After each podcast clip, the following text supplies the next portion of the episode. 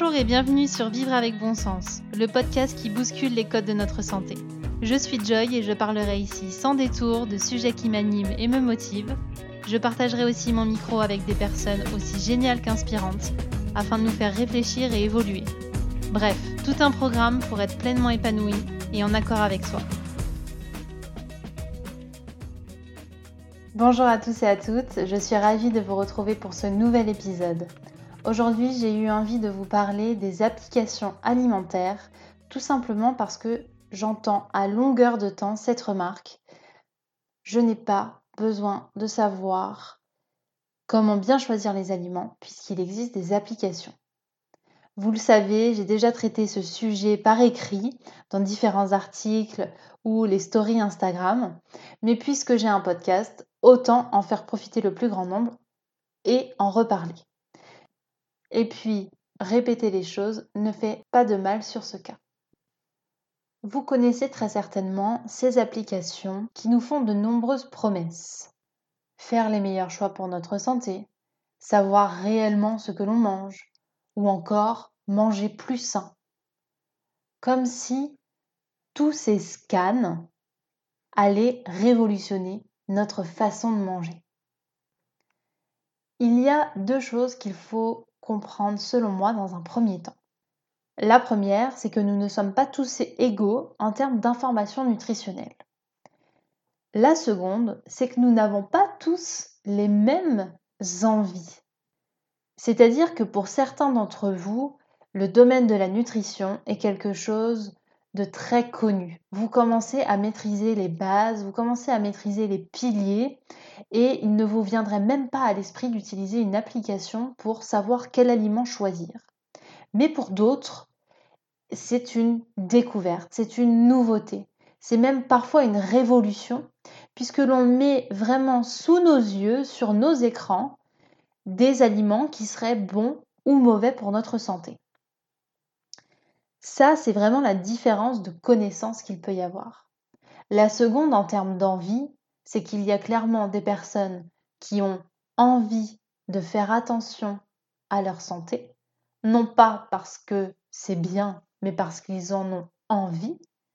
Et puis il y a les autres, ceux pour qui ça n'a pas tellement d'importance, ça n'a pas tellement d'impact. Alors ça peut être des jeunes ou des moins jeunes, peu importe, le jugement n'est pas là, mais c'est simplement de dire que nous n'avançons pas tous au même rythme, avec les mêmes envies ou contraintes. Du coup, le propos de cet épisode ne sera pas de dire est-ce que les applications sont intéressantes pour nous ou pas? Je ne suis pas là pour dire c'est bien ou pas bien. Chacun doit se faire son propre point de vue sur la question. En revanche, ce que je vais vous expliquer, c'est pourquoi moi, Joy, je ne vous incite pas à utiliser ce genre d'application. Parce que pour moi, elles ont des failles, elles ont des limites et qu'elles ne répondent pas aux valeurs que je souhaite véhiculer à la fois dans mon métier, mais aussi dans les conseils que je vous donne à travers mon podcast. Pour entrer dans le vif du sujet, je voudrais déjà réexpliquer à quoi servent ces applications pour ceux qui ne les utilisent pas, ou même d'ailleurs pour ceux qui les utilisent par simple curiosité. L'idée générale est de pouvoir scanner le packaging d'un aliment afin de savoir si cet aliment est bon ou pas pour notre santé.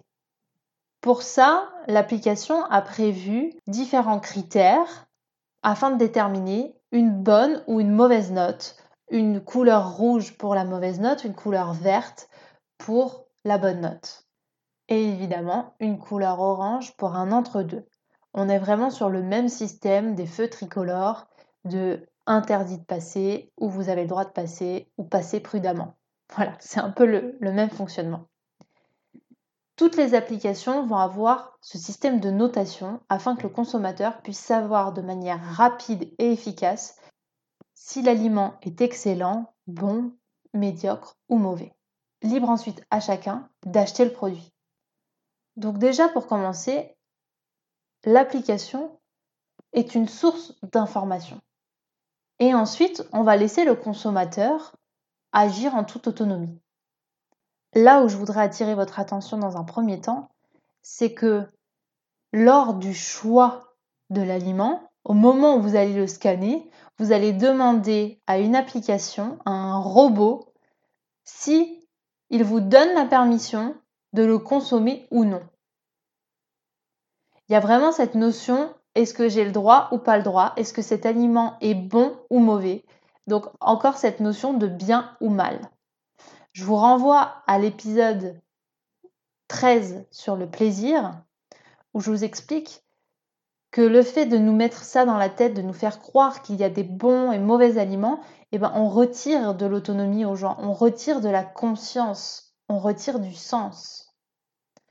Moi, mon objectif à moi, c'est de vous faire vivre avec bon sens.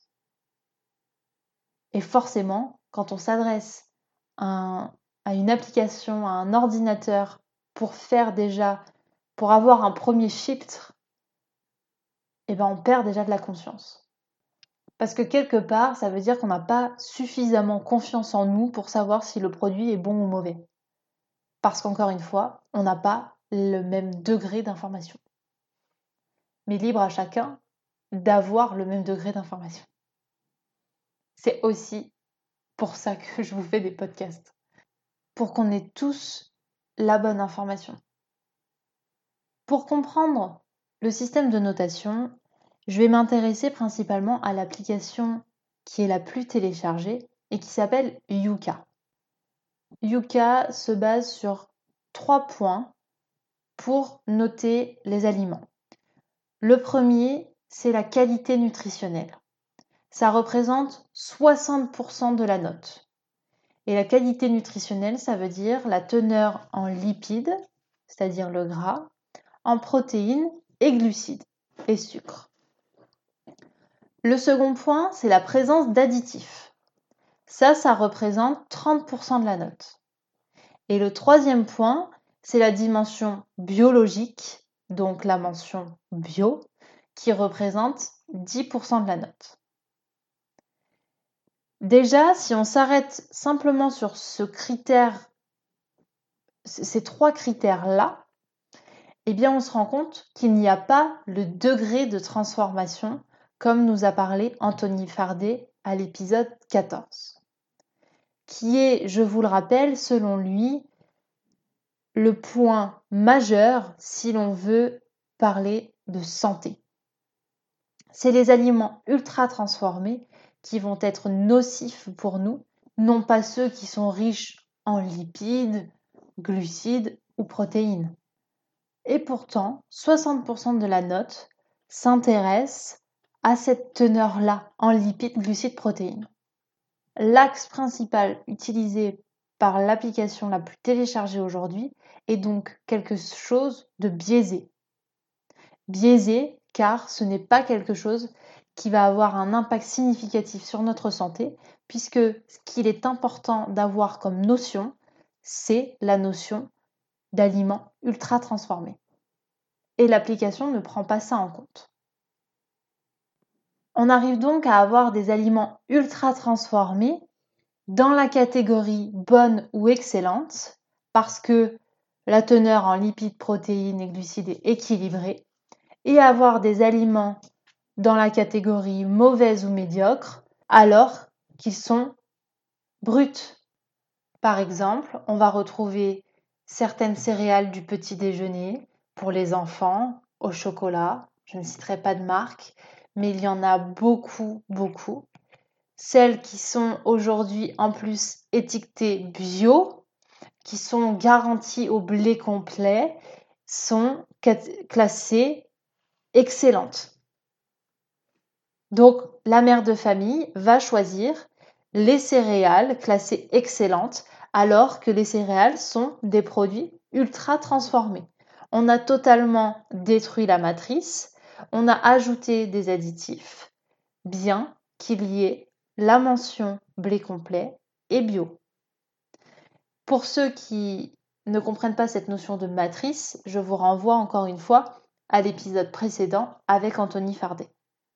Il va évidemment y avoir d'autres exemples, comme un paquet où ça va être des frites au four avec simplement deux ingrédients, mais une teneur en lipides assez élevée, qui va être classé plutôt dans les mauvaises, et un paquet avec une liste à rallonge, ultra transformée, où il n'y a même plus de pommes de terre à l'intérieur, qui va être classé dans les bonnes parce que il y a moins de gras.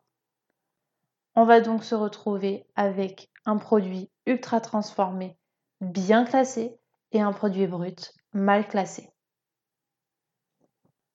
Ensuite, le second point sur lequel la note se base, ce sont la présence d'additifs. Et je sais que pour beaucoup, vous utilisez ce genre d'application pour savoir si l'aliment a des additifs nocifs ou pas, puisque je le rappelle, tous les additifs ne sont pas nocifs. Là encore, j'attire votre attention sur le fait que malheureusement, l'application étant un ordinateur, un algorithme, eh bien certaines appellations passent à la trappe. Par exemple, le glutamate monosodique. Je vous en ai déjà parlé. Vous savez qu'il y a ce petit mot arôme qui veut souvent dire glutamate monosodique et que malheureusement les applications ne reconnaissent pas. Typiquement, dans certains bouillons cubes de la marque avec la petite poule, eh bien, il y a marqué glutamate monosodique et pourtant, le bouillon est classé comme excellent. Vous allez me dire comment c'est possible puisque l'application prend en compte les additifs. Eh bien, il s'avère que lorsqu'il y a des nouvelles recettes pour les produits, l'application se basant sur un code barre, l'actualisation n'est pas toujours faite. Et moi, il s'avère que j'ai un bouillon cube qui date d'il y a quelques années où il était encore indiqué noir sur blanc glutamate monosodique. Depuis, la marque a changé sa recette en tout cas le nom de ses ingrédients, et n'indique plus glutamate. Elle indique à la place l'ensemble des ingrédients et le terme arôme. Ce qui fait que lorsque je le scanne, ça m'indique bon, puisque l'algorithme est basé sur la nouvelle recette et pas l'ancienne. Je suppose, du moins j'espère, que si c'était basé sur l'ancienne, on m'aurait indiqué que c'était médiocre. Mais ça, je n'en suis pas certaine tout simplement parce que c'est un algorithme et que dans l'algorithme, on ne prend pas tout en considération. On ne prend pas forcément les nouvelles recettes, on ne prend pas forcément les différents termes qui désignent un même additif. Je vous rappelle que le glutamate a 30 noms différents, si ce n'est plus, qu'il existe énormément d'additifs sur le marché et ce n'est de ce fait malheureusement pas assez fiable face aux dangers que peuvent être les additifs avec tout l'effet cocktail qu'il peut y avoir quand on les multiplie dans chacun des aliments.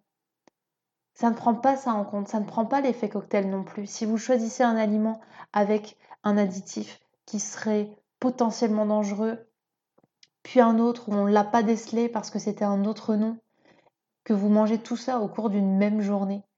L'application ne sait pas ce que vous mangez au cours d'une même journée. Elle ne sait pas ce que vous allez en faire de cet aliment, quelle quantité vous allez en consommer. Alors que l'ultra-transformation, la présence d'additifs, eh bien c'est ça aussi, c'est la quantité et la multiplication qui fait le danger.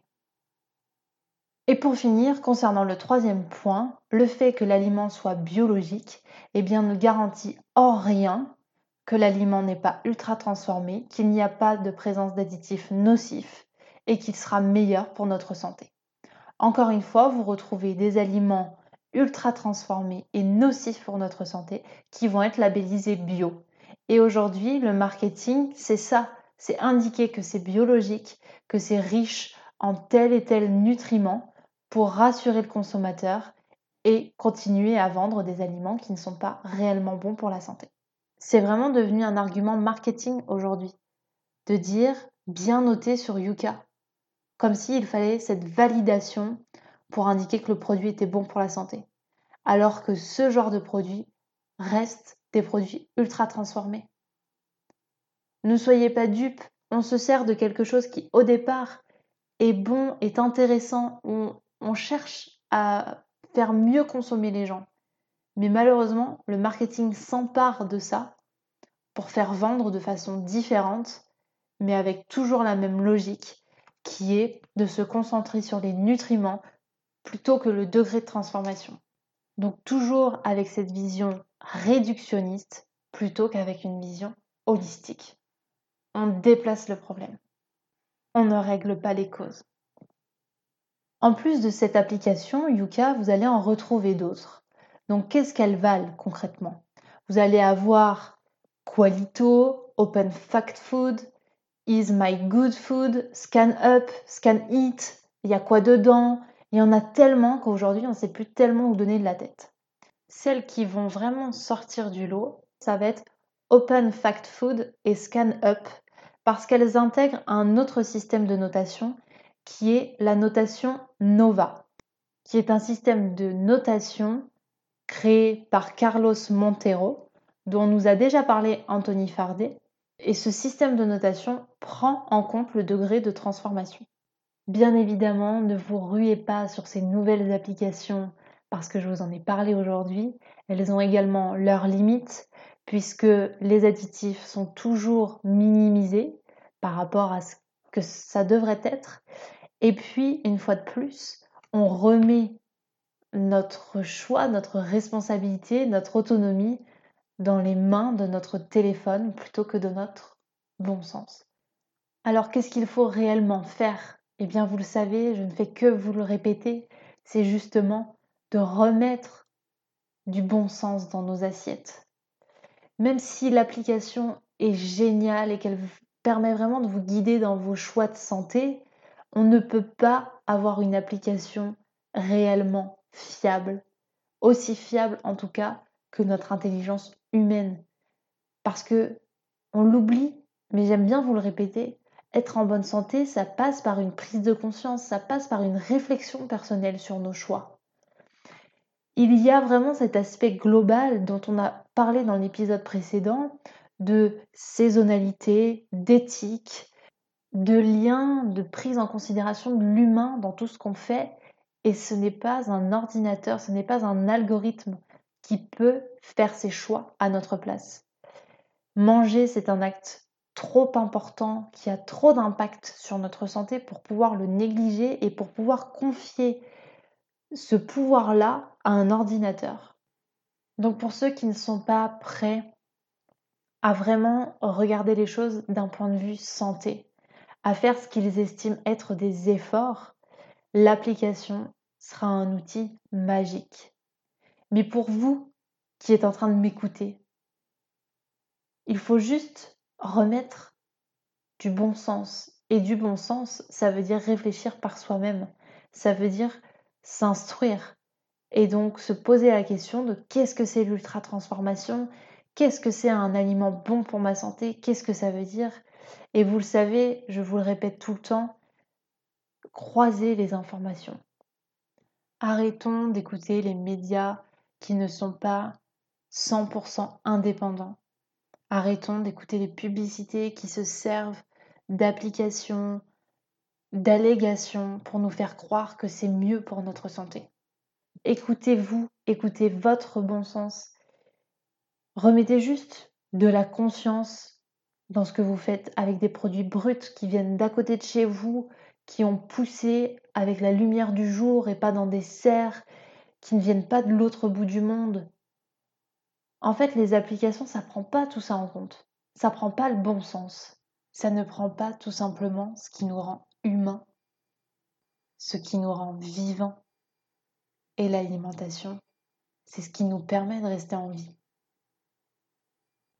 N'hésitez pas à laisser une note ou un commentaire pour cet épisode, mais surtout à le partager à ceux que vous connaissez qui utilisent ce genre d'application pour leur expliquer le pourquoi du comment et qui puissent tout simplement avoir une réflexion sur le sujet. Je vous souhaite de prendre vraiment soin de vous et je vous dis à très vite.